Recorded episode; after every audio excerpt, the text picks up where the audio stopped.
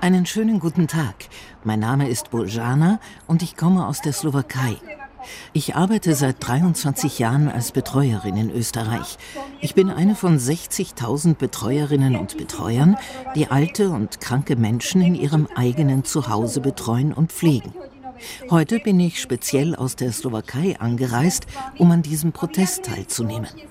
Nach einer fünfstündigen Reise stehe ich heute hier vor den zuständigen Ministerien und äußere gemeinsam mit Kolleginnen aus der slowakischen Community, dass wir mit den Ergebnissen der Pflegereform 2 nicht einverstanden sind.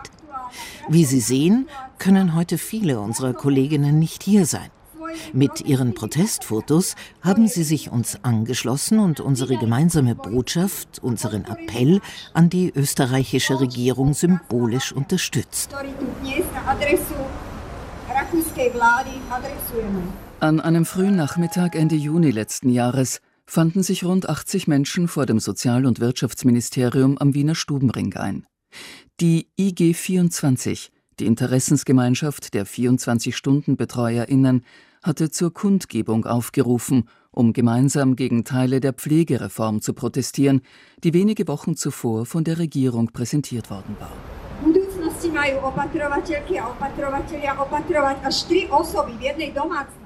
Wir sind entsetzt über die Ärgernisse der zweiten Pflegereform. Künftig sollen Betreuerinnen bis zu drei Personen in einem Haushalt betreuen. Ich weiß nicht, ob die österreichische Regierung sich der prekären Arbeitsbedingungen, unter denen wir hier arbeiten, bewusst ist und diese berücksichtigt. Wir sind Scheinselbstständige, die 24 Stunden am Tag, sieben Tage die Woche für unsere Klientinnen und Klienten da sind. Wir kümmern uns um den Haushalt, wir betreuen, pflegen und sind für die betreute Person und deren Angehörige da, wenn sie etwas brauchen und das für einen Stundenlohn von drei bis vier Euro pro Stunde. Unsere Arbeitsbelastung wird durch diese Maßnahme enorm steigen. Schließlich ist es ein Unterschied, ob man für eine Person einkauft, kocht, putzt, wäscht, bügelt und diese betreut bzw. pflegt, oder ob man all diese Tätigkeiten für drei Personen gleichzeitig durchführen muss. Das ist eine unerträgliche Situation für eine einzelne Betreuerin, wenn man bedenkt, dass es in der 24-Stunden-Betreuung keine geregelten Arbeitszeiten gibt und viele von uns nachts aufstehen müssen. Unsere Erholungsmöglichkeiten sind bereits jetzt sehr begrenzt, was sich negativ auf unsere Gesundheit auswirkt.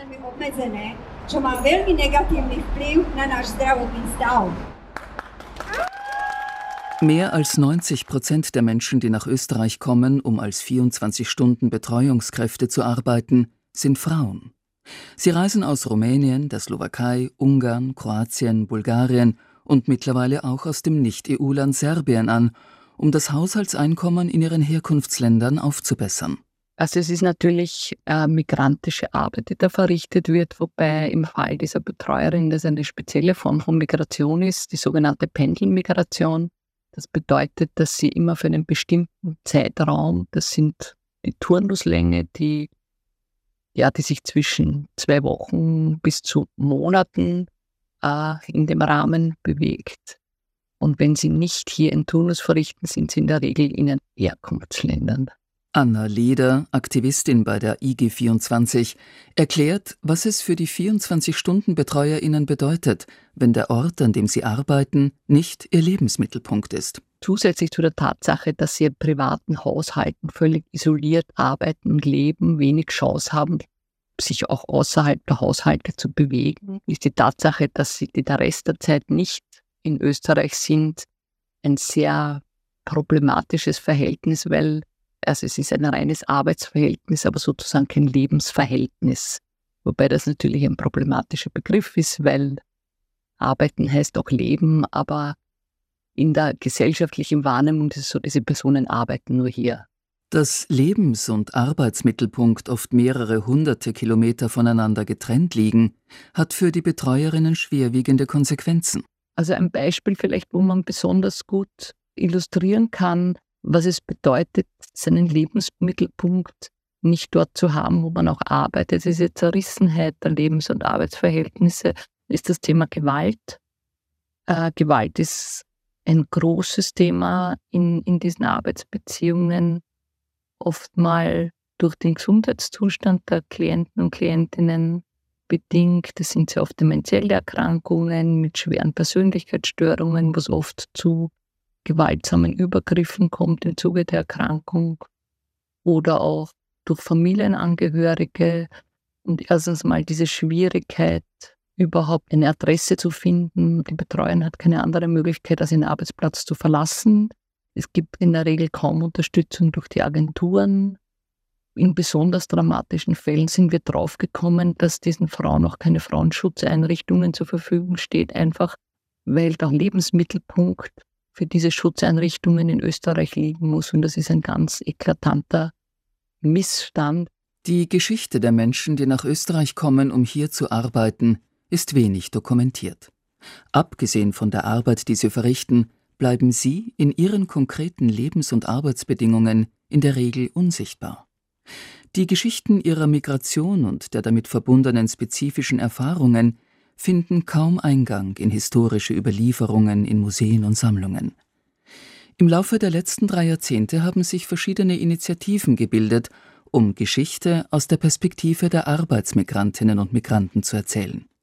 Ljubomir Bratic, Philosoph, Ausstellungskurator und Sozialarbeiter, beschreibt bei einer Veranstaltung in Wien eine der ersten Etappen migrantischer Geschichtsschreibung in Österreich. Jedenfalls eine wichtige Station auf diesem Wege war die Ausstellung Gastarbeiter. Also das war die Ausstellung in 2004 im Wien Museum zustande gebracht worden. Das ist nicht von dem Wien Museum organisiert, das muss man auch sagen. An dieser Ausstellung, die Idee war von Jemanette Neffe, ist mit dieser Idee zur Initiative Minderheiten gegangen und innerhalb der Initiative Minderheiten hat sie dann ein Autorinnenkollektiv gebildet. Ans Wien-Museum vermittelt wurde das Ausstellungsprojekt von der Fotografin, Filmemacherin und Medienkünstlerin Liesel Ponger. Die Umsetzung allerdings verlief nicht ganz reibungslos, wie Ljubomir Bratic rückblickend erzählt. Es war nicht leicht, dort die Ausstellung zu platzieren. Es waren auch Kämpfe im Vorfeld und auch während der Ausstellung selbst. Also wir haben äh, mit dem Museum damals äh, Auseinandersetzungen geführt, ob wir Koffer ausstellen oder ob wir lieber die Bescheide, also Fremdenpolizeibescheide, wo die Menschen abgelehnt werden, ausstellen und so. Aber jedenfalls diese Ausstellung hat stattgefunden und das Wesentliche bei dieser Ausstellung war, dass wir den Vermittlerinnen damals gesagt haben, bei dieser Ausstellung geht es nicht um Kultur und wir bitten euch, dieser Wort Kultur, wenn ihr diese Ausstellung vermittelt, nicht erwähnt. Anstatt kulturelle Stereotype von Gastarbeitern festzuschreiben oder vage Fantasien über einwandernde Fremde zu befeuern, beschäftigte sich die Ausstellung Gastarbeiter von 2004 mit strukturellen Aspekten, mit fremdenrechtlichen Bestimmungen und mit der Selbstorganisation von Migrantinnen und Migranten. Damals bei dieser Ausstellung haben wir auch festgestellt, dass es eigentlich nicht so etwas wie eine Sammlung gibt. Diese Autorengruppe war gezwungen, herumzugehen und äh, bei Leuten an Türen anzuklopfen und nach Objekt zu fragen. Ne? Damit hat es angefangen, überhaupt diese Idee der Sammlung für, mich eigentlich eine wichtige Rolle zu spielen. Diese Praxis der Selbstarchivierung und Selbsthistorisierung wurde in den folgenden Jahren weiterentwickelt. Kampagnen liefen wie 50 Jahre Arbeitsmigration, Archiv jetzt. Der Arbeitskreis Archiv der Migration wurde gegründet. Ljubomir Bratic war jedes Mal dabei. Er ist auch Mitinitiator des kollaborativen Projekts MUSMIG, Museum der Migration, das 2019 aus einer Ideenwerkstatt für ein Museum der Migration hervorging. Der Begriff des Museums ist dabei gar nicht so selbstverständlich, wie die Schriftstellerin, Kulturwissenschaftlerin und ebenfalls Mitbegründerin der MUSMIG-Initiative Elena Messner erzählt. Es ist eh schon absolut äh, verrückt, auch dass wir so einen Begriff wie Museum überhaupt verwendet haben. Aber einerseits geht es um Selbsthistorisierung aus ganz konkreten politischen antirassistischen Gründen. Und andererseits ist das Museum ja das staatliche oder nationserzählende, rahmende Haus. Und andererseits haben wir natürlich so einen Museumsbegriff dann, der sich ein bisschen aus dieser Archiv der Migration Bewegung herausentwickelt hat. Da war ja die Forderung für ein Archiv der Migration eigentlich dann irgendwann mal sehr präsent. Und das Archiv ist ja noch mysteriöser. Das Archiv ist ja überhaupt sozusagen im Keller irgendwo und äh, andererseits ins Archiv, ins Gedächtnis sich irgendwie hineinschmuggeln zu müssen, weil man nie dazugehört und so. Es ist von großer Bedeutung, was unter einem Museum der Migration verstanden und vor allem, wie es in die Praxis umgesetzt wird. Es gibt kein Museum der Migration in Österreich, in Wien. Äh, es gibt diese Diskussion über das Museum der Migration auch schon seit Jahrzehnten. Äh, es gibt tatsächlich Migrationsmuseen in Europa, es gibt sie auch als reale. Also wir, wir bewegen uns hier im Begehren, wir wollen das, aber es gibt auch reale. Museen der Migration und die sind oft äh, genau das Gegenteil von dem, was wir uns wünschen. Frankreich ist ein gutes Beispiel für koloniale Geschichte im Museum der Migration. Ja? Also so stelle ich mir irgendwie ein Habsburg-Museum der Völker vor. So, so glaube ich, das ist nicht das, was wir begehren. Begehrenswerter als statische Repräsentationen von Kolonial- und Nationalgeschichte ist für die Musmik-Initiative ein aktives Netzwerk. In diesem sollen viele verschiedene künstlerische, aktivistische und wissenschaftliche Ausdrucksweisen zusammenfließen. Unser Projekt ist ja ein Schirm ein Label. Deswegen sage ich, also das ist jetzt nichts, was äh, äh, statisch sein will, sondern das ist wachsend, das ist wuchernd, das ist äh, aufsaugend und parasitär und, und so clandestin. Und also so, so ist es auch zu verstehen, wer sozusagen sich als Museum der Migration versteht, ist Museum der Migration. Also es ist nichts Geschlossenes. Das darf es, glaube ich, auch gar nicht sein. Denn auch Migrationsbewegungen ändern sich. Pflegerinnen und Pfleger kommen von den Philippinen, aus Kolumbien und Brasilien, Erntehelfer aus Vietnam. Die Routen werden immer globaler. Das offene Netzwerk Musmik schließt die Forderung nach einem konkreten Raum für die Geschichte der Migrantinnen und Migranten nicht aus. Im Gegenteil. Lubomir Bratic.